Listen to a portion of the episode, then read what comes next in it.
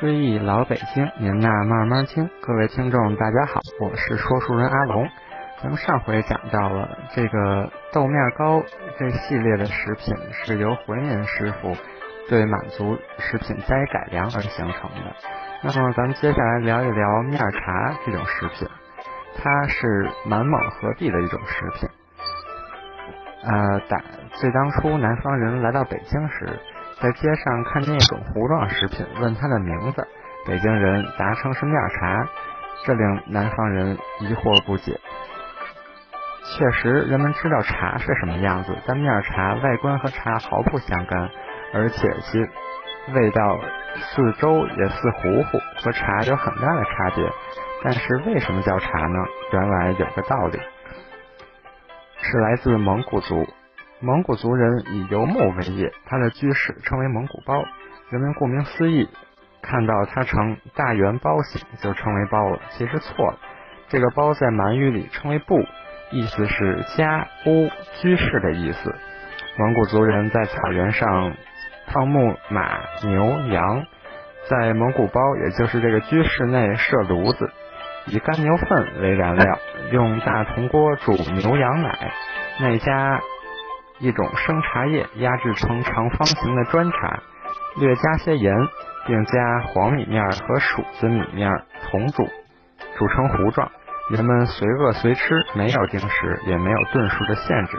这是纯蒙古的吃法，源于满族无关。但是巴西进关后，这种蒙古式食品受到满洲式的加工，于是在北京形成了这个满蒙合璧的食品面茶。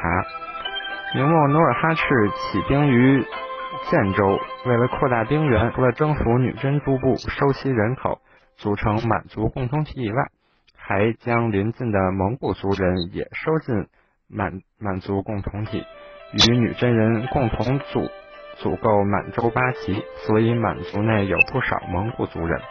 后来在皇太极时代，随着疆域扩展，将更大量的蒙古族人编成蒙古八旗。满族人世代以狩猎为业，而蒙古族人是以放牧为生，两者生活习惯就有很多差异。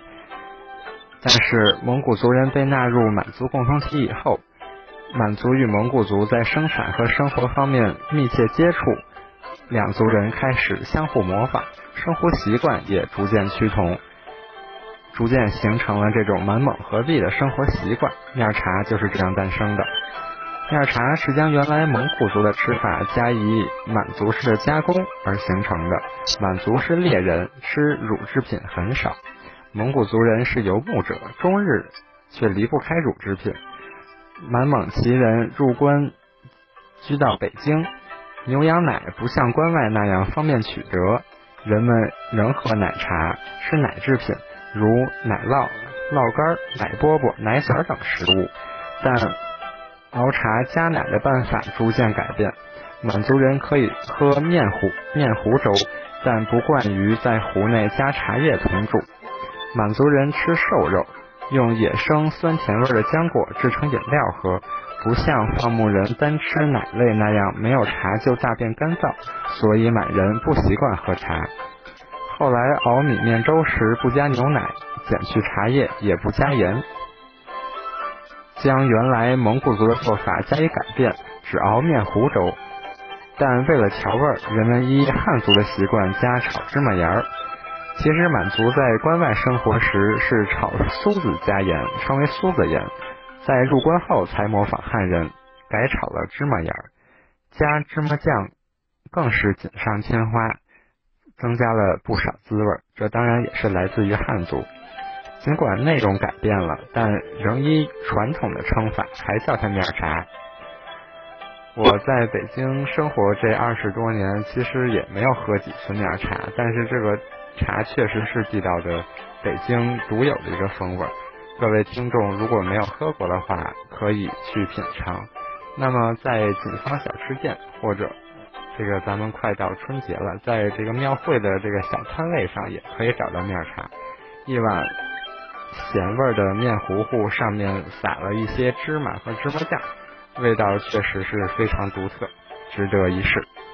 好，追忆老北京，您呐慢慢听。这期节目就到这里，咱们下期再聊。